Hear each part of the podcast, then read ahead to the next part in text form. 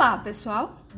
Hoje, em nosso último episódio do mês de abril, trouxemos uma curiosidade sobre a construção do poema Igarapé das Almas, que a Dalcinda fez exclusivamente para publicação na revista A Semana.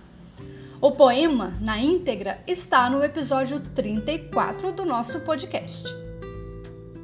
Poema que pode ser compreendido como uma espécie de trocadilho feito por Adalcinda.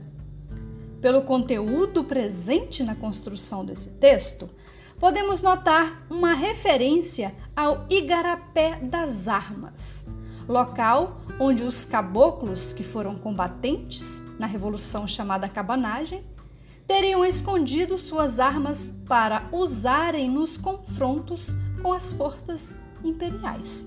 Lembrando que cabanagem ou Guerra dos Cabanos foi uma revolta ocorrida entre 1835 a 1840 na antiga província do Grão-Pará.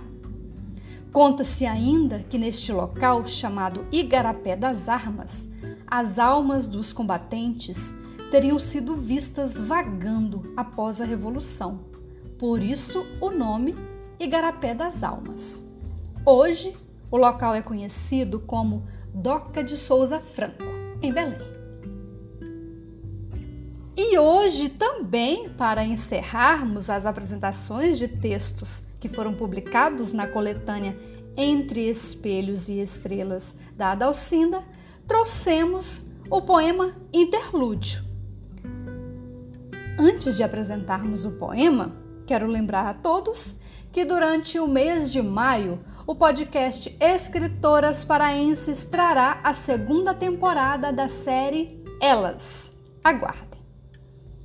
Quanto ao poema Interlúdio, que faz parte da coletânea Entre Espelhos e Estrelas, será apresentado por mim, Luciana Barros, coordenadora do grupo de estudos e pesquisas Escritoras Paraenses, o JAPEPS.